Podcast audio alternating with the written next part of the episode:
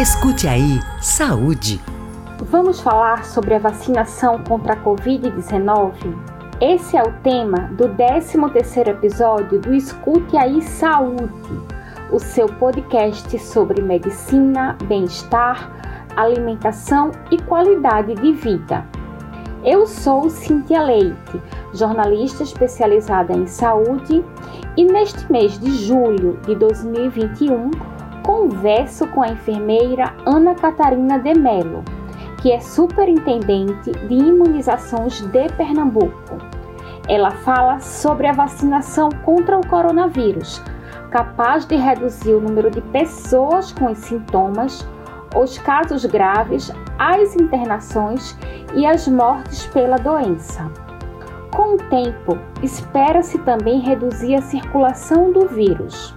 Ana Catarina também destaca que o maior desafio hoje do Programa Nacional de Imunizações é garantir a segunda dose da vacina, ou seja, garantir que todas as pessoas que tomaram a primeira dose recebam a segunda no intervalo estabelecido.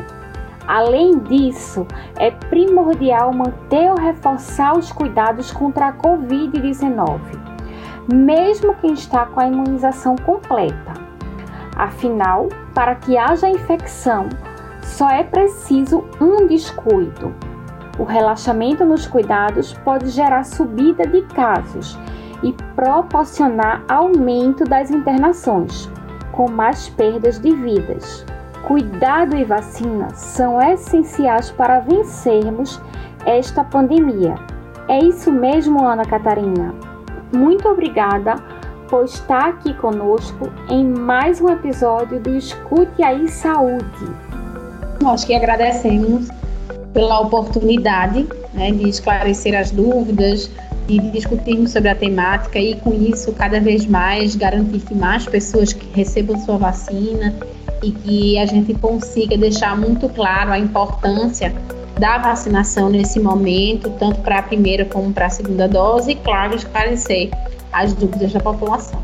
Ana, queria que antes da gente começar detalhando sobre a vacinação contra a Covid-19, queria saber como que está a situação hoje no estado em relação à imunização contra o novo coronavírus. Nós temos qual o percentual da população adulta que nós temos hoje vacinada no estado?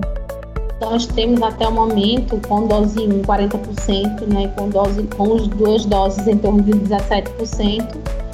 Isso é, falando da população acima de 18 anos, né, sem levar em consideração crianças e adolescentes. Ok. E vocês avaliam esse número de dose 1, né, pelo menos a primeira dose? Isso já é um bom ritmo? Esse, como é que vocês avaliam esse ritmo? Na verdade, a gente teria que acelerar mais, né? Em um momento que a gente tem uma alta transmissibilidade, a gente precisa garantir que essa vacina siga uma grande velocidade. Para que se tenha velocidade, a gente precisa de um grande volume de insumo. Mas o que a gente percebe é que existem ritmos diferentes a depender do município, né? O estado ele é bem heterogêneo certo? Então, é, cada município tem uma velocidade, mas o que a gente tem percebido é que cada vez mais tem aumentado essa população de dose 1, agora o ritmo de dose 2 ele ainda é bastante lento. E o que, que pode influenciar nesse ritmo da segunda dose?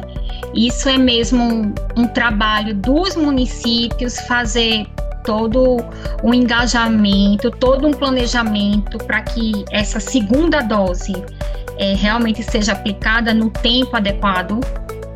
Na verdade, assim, é, historicamente, as vacinas que você tem mais de uma dose, as pessoas sempre acham que estando com uma dose só é suficiente. Né? Então, existe uma ansiedade para a realização da primeira dose, mas as pessoas esquecem essa segunda dose.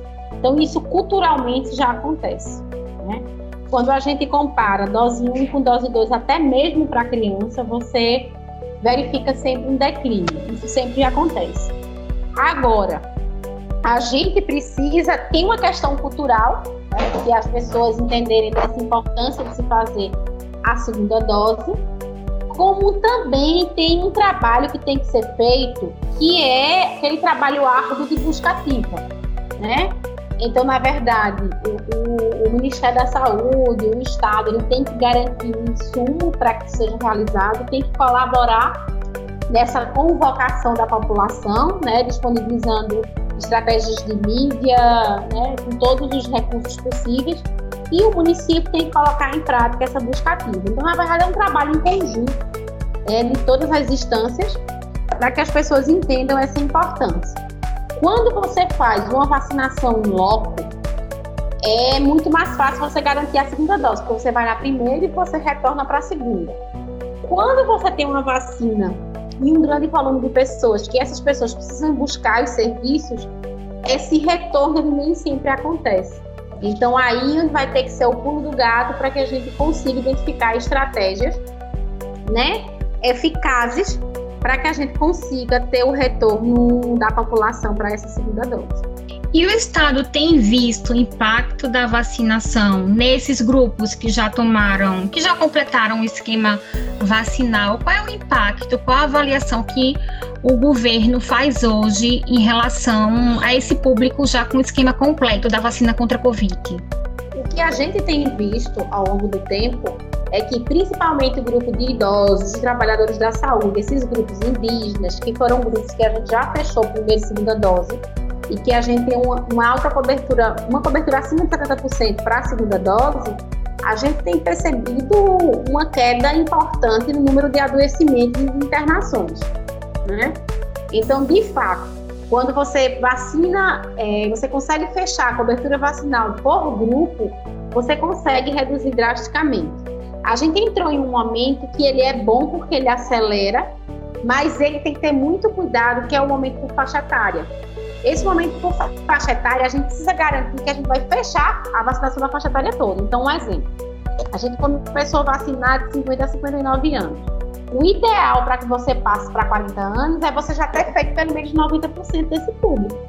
Porque se você não vacina bem por faixa etária e por público, por grupo, você vai deixando os bolsões suscetíveis. Então, você vai ter um percentual vacinado, mas você vai ter um grupo que vai continuar adoecendo e que vai fazer com que a transmissibilidade ela permaneça. E quando você vai fechando essa vacinação com um mínimo de 90%, você vai quebrando, além de você reduzir casos graves, internações e óbitos, que é o grande propósito da vacinação nesse momento, você começa a mitigar essa transmissibilidade. Então, isso ajuda muito. Então, assim, é importante que se avance, mas o avançar, ele depende de você ir fechando essas coberturas vacinais. Quando a gente fala hoje que a gente reduziu bastante o número de, é, de adoecimento, em, principalmente internação e óbito, em idosos, trabalhadores da saúde indígenas, é porque a gente já conseguiu fazer no mínimo 90% a primeira dose e já está acima de 70% para a segunda dose. Então você tem uma boa, você tem uma proteção importante. E aí você começa, claro, assim, nesse momento que a gente está hoje, que é por faixa etária, a gente dá uma celeridade, mas a gente precisa garantir de fato que a gente comece a fechar essas faixas etárias o quanto antes. Ok. Nós temos ideia dos faltosos, Ana, porque o que eu vejo muito é, principalmente talvez em relação à segunda, né? Isso aí é mais comum. As pessoas agendam e por não estarem naquela ansiedade como foi para tomar a primeira dose, não comparecem para tomar a segunda. Nós temos ideia hoje de quanto tá aí o universo desses faltosos? Não, nós, assim, tem, sabemos que eles existem, né? Esse, esse percentual. A gente vem reduzindo é, esse número de pessoas com segunda dose. A gente vai entrar em um momento agora que é onde vai coincidir com a segunda dose da vacina AstraZeneca. E a gente acredita que agora a gente começa a reduzir essa necessidade de D2, né? E para reduzir essa questão, mas a gente tem sim um percentual importante de pessoas que ainda precisam receber a segunda dose. São pessoas que passaram aí do tempo e que precisam aí completar o esquema vacinal. Sei que já no começo aí do podcast nós falamos sobre essa questão de que a proteção ela é feita com as duas doses. Mas acho que é bom, Ana, você explicar é, qual que é a importância de finalizar esse esquema. Com a primeira dose, tem alguma proteção? Tem gente que acha que tem alguma proteção, fica tranquilo, descuida. Pessoas que já relaxam é, diante do uso da máscara, porque já tem pelo menos uma dose. Creio que é importante a gente repassar é, essa informação para a população, que o esquema ele é feito quando nós temos a, as duas doses. É, na verdade, é, a garantia da proteção duradoura é com duas doses. Né? Os estudos mostram que as vacinas têm que ter no mínimo duas doses. Né? Só existe uma vacina que foi validada com uma única dose para proteção.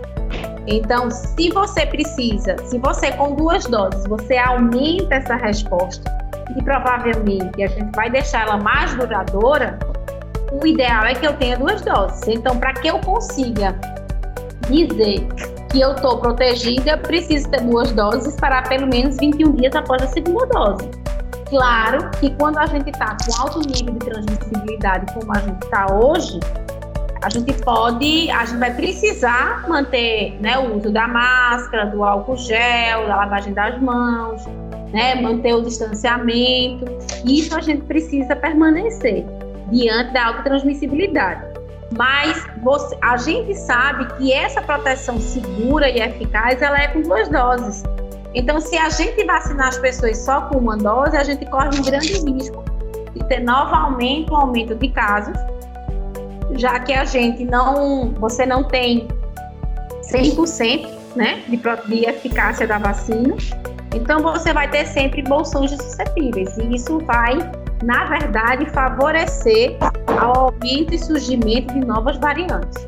Certo. E aí o vírus vai mutar para sobreviver. Pois é, essas variantes aí são um grande desafio no momento em que a gente ainda não tem o número de, de doses suficiente para a campanha ser acelerada e isso se torna realmente um, um problema, né, para essas variantes aí aparecerem e se disseminarem. Ana, muito tem se falado sobre o efeito rebanho. Todo mundo fala muito, né? Quando nós vamos alcançar aí esse esse efeito. E se a gente for olhar, pelo menos em Pernambuco, como você falou, de público vacinado com as duas doses, nós temos 17%. Esse efeito rebanho, ele chega como para a Covid, né? Se formos pensar em relação ao, ao novo coronavírus, estamos longe ainda desse, desse efeito. Exato. Nós, na verdade, é o que os trabalhos mostram é que a gente teria que ter pelo menos 70% da população vacinada. Nesse primeiro momento, a gente não chegaria nesses 70 porque a gente tem um percentual de adolescentes e de crianças, né? Para que a gente chegar, chegasse aos 70%, a gente precisa vacinar adolescente e criança, certo? Com, a, com o ritmo que está se levando a vacinação, a gente acredita que, a, se não acontecer nada, né, é, que atrapalhe o caminho, até setembro a gente vacinaria toda a população acima de 18 anos e até dezembro a gente garantiria a vacinação de segunda dose de toda a população. E com isso, claro, a gente já tem um impacto importante em redução de adoecimento. E nesse contexto, partiria para a vacinação de adolescentes, né, aguardando a liberação para vacinação em crianças e, claro, com isso a gente avançaria na questão da proteção. Mas, mas assim, uma coisa que é importante dizer é que a gente precisa sim de vacina. Vacina, diante das grandes pandemias que enfrentamos, eu acho que foi a primeira vez que nós tivemos uma vacina tão rápida, segura, né? Que dê um retorno importante. Mas a gente tem uma alta transmissibilidade, então o uso da máscara ele é essencial. Na verdade, a gente precisa de um conjunto de fatores para nos ajudar diante do cenário que a gente tem, diante da, da, do grande contingente populacional, né? da própria questão cultural das pessoas em aceitar essa questão do distanciamento. Quando a gente pensa em distanciamento, ele favoreceu muitas outras infecções respiratórias, que foi o caso da influenza. A gente teve uma redução importante, né? É, pelo que a gente tem observado aí, pelo menos a, a vigilância epidemiológica, acho que praticamente não tem detectado esse ano é, síndrome respiratória aguda grave por influenza, né? Tem muito essa questão também quando nós vamos olhar os dados da vigilância respiratória. Ana, outras tem pessoas também que falam, né? É, por que Pernambuco não tem a xepa da vacina, que é tão falada em outros estados também e outros municípios? O que é que nós podemos falar aí para essas pessoas que ficam aí procurando chegar ao final do dia num posto, no centro de vacina, para ver se consegue aí essa, esse momento aí da xepa da vacina? Pernambuco não tem mesmo na verdade, não é a nossa orientação, certo? É, a primeira coisa de uma campanha de vacinação chama-se planejamento. A xepa ela ocorre porque a gente não se planejou. Se você deixar muitas doses sobrando e fazer essa xepa, que particularmente nem desse nome eu gosto, eu acho que é bem assim, no momento que a vacina é ouro, que a vacina é algo tão desejado, não seria nem o nome que desse a ela, mas enfim. É, aconteceu com São Paulo. Né? São Paulo foi re regularizar a shape e deu um problema. Porque ele começou a ter muita gente que não estava contemplada sendo feito. E aí, quando você não tem foco no grupo que você está vacinando, você começa a ter uma heterogeneidade nessas coberturas. E aí isso é bem complexo porque você vai ter mutações de vírus, não tem saída. E assim, a xepa, ela não deve, é assim, eu não tenho, eu não, é, eu, eu defendo que ela não deve existir. O que deve existir é, eu tenho uma organização para vacinar pessoas, um exemplo, de 40 anos e mais. Eu tenho que vacinar as pessoas de 40 anos e mais. Eu tenho que ter estratégia e organização para vacinar esse público. Vacinei muito bem esse público, vamos para o público de 35, de 30 anos, enfim, a depender do volume de insumo que eu tenho. Mas pulverizar demais, eu acabo vacinando um monte de gente e não vacinando ninguém, porque eu não fecho o grupo de cobertura para nenhum grupo. O que é que a gente está vendo hoje com a, com a Covid-19? Você tem um maior adoecimento em idosos e pessoas com comorbidade. A gente vacinou muito bem idosos. O que, aconteceu? Começou a cometer o grupo de 50 anos e mais. Aí a gente começa a vacinar mais massivamente o grupo de 50 anos e mais. Começa a se deslocar que ocorre sim em outras doenças. Você tem um deslocamento por faixa etária do processo de adoecimento. Se você consegue vacinar bem todos esses grupos, você não vai ter esse deslocamento de faixa etária. Muito pelo contrário, você vai mitigar essa transmissibilidade. Então, a xepa ela não é um benefício, certo? E aí foi o que São Paulo viu. Ele acabou vendo que ele estava vacinando muito mais gente estava fora dos grupos do que pessoas nos grupos né? Nesses grupos prioritários, né? É, eu fiquei sabendo assim que tem locais que tem duas mil doses na xepa. E, gente, isso aí é falta de organização mesmo. Porque se eu tenho 10 mil pessoas agendadas num dia e sobraram 5 mil, alguma coisa está errada. Ou, ou a minha estratégia de comunicação, ou a forma como os serviços estão funcionando, entendeu? A gente tem que trabalhar de uma forma que a gente não, não sobre vacina com certeza. E a, a sobra da vacina precisa ser eventual não rotineira. Uma coisa que eu observo bastante também, Ana, acho que acredito que agora com as medidas aí que os municípios têm tomado, isso tenha parado um pouco, mas quando eu fui me vacinar, por exemplo, vi muitas pessoas que chegavam no, no ponto de vacinação no centro e questionavam qual a vacina que está sendo aplicada. O que é que vocês estão, o governo tem visto em relação a esse comportamento, a essa atitude das pessoas? Por que que esses sommeliers da, das vacinas hoje também, eles podem trazer um risco para essa, essa proteção coletiva que hoje é tão desejada, essa proteção coletiva? Veja, é, na verdade isso não deveria nem existir. Em um momento que você tem uma alta transmissibilidade né, da doença e que você precisa vacinar rapidamente a população para reduzir o número de casos e, e de fato, né, reduzir também essa possibilidade de você ter novas variantes, isso é inadmissível. Vacina boa é vacina no braço, é a vacina que está disponível. Todas as vacinas que nós temos hoje disponíveis, elas têm uma grande ação para reduzir internação e óbito, que é o nosso grande objetivo. Então, o que deve ser feito é a vacina que está lá disponível. Se você posterga essa vacinação, você é um potencial transmissor da Covid-19 e você pode adoecer, complicar e morrer. Então, quanto mais tempo você deixa, você vai se expor mais e expor as pessoas que estão ao seu redor. Então, a vacina hoje é uma responsabilidade da sociedade.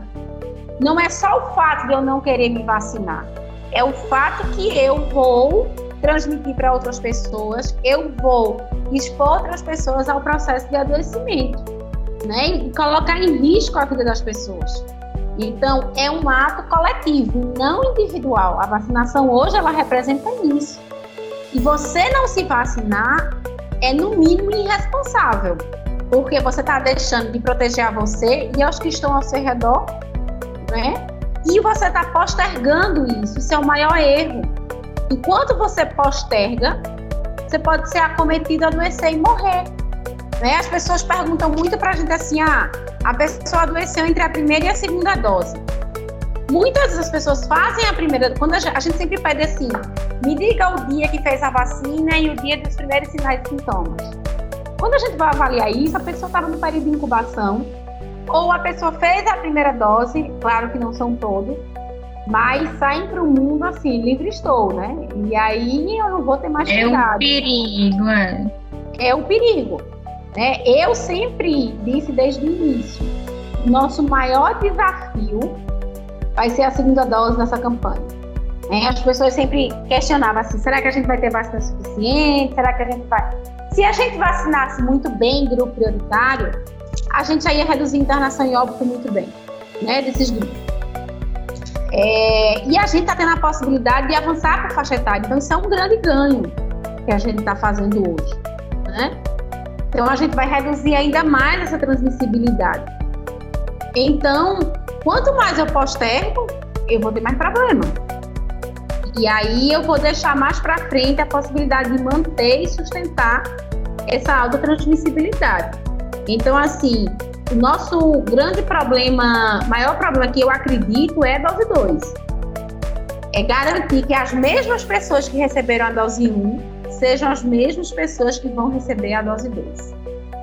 É? E agora, chegando o período de vacinação da segunda dose da AstraZeneca, é importante fazermos aí essa orientação para as pessoas, né?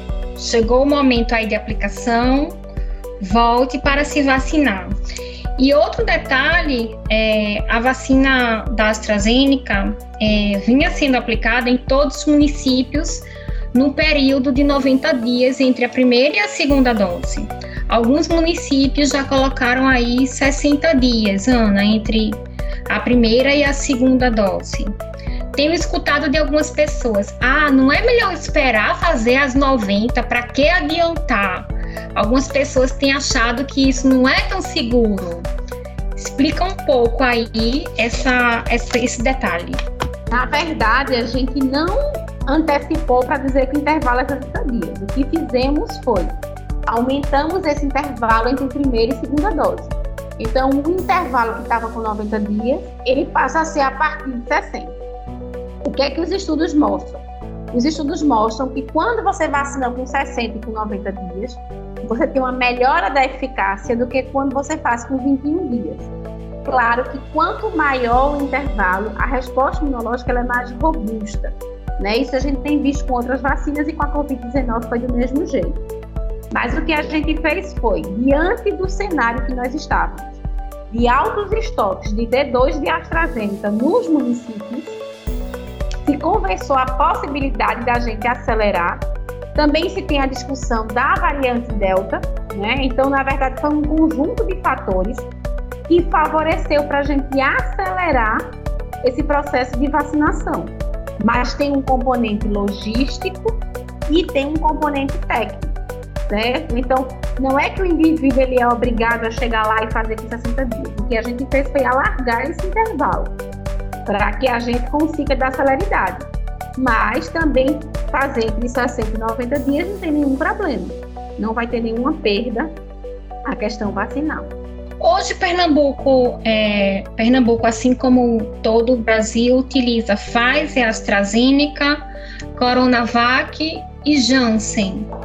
Alguma outra prevista para, para se chegar em breve, Ana, nesse curto prazo?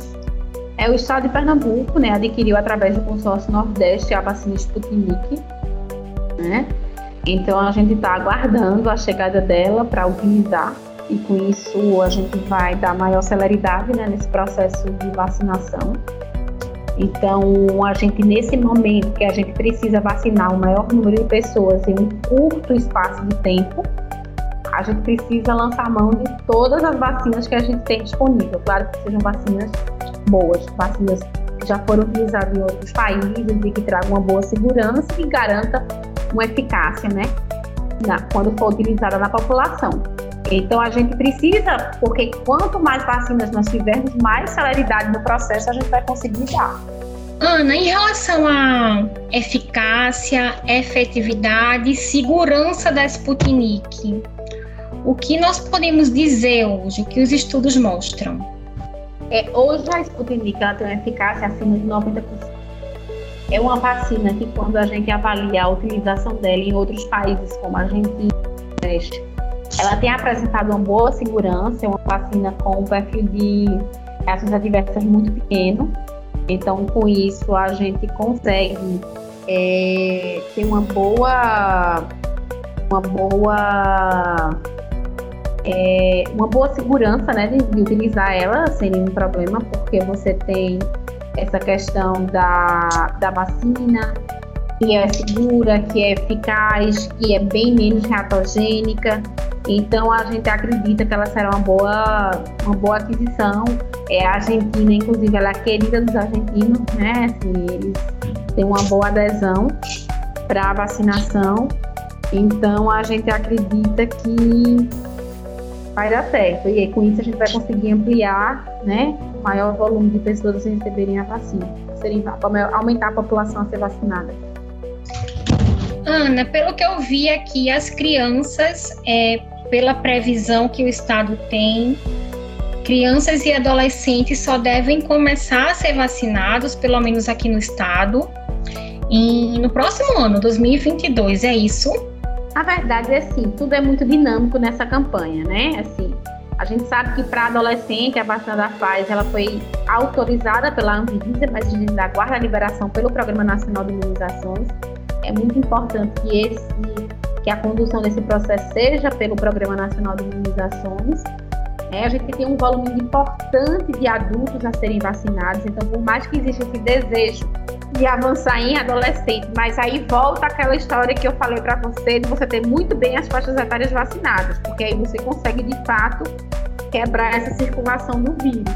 Então, à medida que você vai vacinando muito bem, você pode ir para as outras faixas etárias. Agora, você já iniciar em adolescente quando a gente não chegou ainda nem em 30 anos em todos os municípios do estado, a gente precisa ir amadurecendo isso ao longo do tempo. Para nós finalizarmos nosso, nosso episódio, qual o recado que você daria para a população nesse momento? Tanto em relação às medidas restritivas, tanto em relação a essa questão de socialização, que tem muita gente tendo uma falsa sensação de segurança apenas com primeira dose, e até mesmo para quem já tem as duas doses, que tem essa, essa sensação, esse sentimento de normalidade. É errôneo aí a gente ter esse sentimento nesse momento ainda, Ana? É errôneo sim porque a gente está em um momento que a gente também tem uma alta transmissão de casos, você tem pessoas circulando o tempo todo, é, você tem uma heterogeneidade no Brasil e fora, e quanto mais a gente baixar a guarda, a gente vai dar a possibilidade de entrada de novas variantes no país e no estado. Então a gente precisa manter né, é vacinar muito bem a população com primeira, principalmente com segunda dose. A gente tem que garantir essa segunda dose, isso é primordial. E manter né, a utilização da máscara, do álcool gel, da higienização das mãos, do distanciamento. Até que a gente comece a perceber, né, diminuir a virulência desse vírus, diminuir a circulação desse vírus. Então, na verdade, você tem um vírus que sofre uma mutação importante, e se a gente não manter essas medidas de controle, tanto a vacinação como as medidas não farmacológicas muito bem, a gente pode ter, né, dar, dar chance para esse vírus mutar cada vez mais. E com isso, ele pode tornar-se mais virulento e mais grave. Ana, é isso. Agradeço bastante aqui a sua participação no Escute aí Saúde. E vamos aí seguir em frente. Parabéns aí pelo trabalho, que eu sei que é um trabalho diário aí, muitas horas envolvidas aí do seu dia nesse processo todo. É, a gente precisa, é um grande desafio para o programa de imunizações, quando você tem que ter, fazer, é, garantir uma boa execução da maior campanha de vacinação que já foi feita na história do Programa Nacional de Imunização e você garantir que a vacinação de rotina permaneça. Né? Então, assim, a gente está em um momento que a gente está fazendo vacinação contra a Covid, fazendo a campanha da influenza, que já é uma grande campanha, e fazendo a vacinação de rotina. Então, é que as pessoas entendam a importância de se vacinar para a Covid-19 com primeira e com segunda dose, mas que os grupos elegíveis para a influenza permaneçam se vacinando e que a vacinação de rotina ela não pare para que quando a gente terminar a Covid-19, a gente não entre em uma outra epidemia. Com certeza, mensagem importantíssima aí sobre a vacinação de rotina. Ok, Ana, obrigada. E aí nós nos encontramos no próximo episódio, com certeza. Tá, muito obrigada e até breve. Neste 13 terceiro episódio do Escute aí Saúde, conversei com a Superintendente de Imunizações de Pernambuco, Ana Catarina de Mello, que tirou muitas das nossas dúvidas sobre a vacinação contra a Covid-19. Espero que você tenha gostado da nossa conversa. Não se esqueça de compartilhar este nosso 13º episódio para que mais pessoas saibam como podemos ajudar na compreensão de temas da saúde e da ciência. É sempre muito bom ter você por aqui. A gente se encontra na próxima semana. Escute aí, saúde.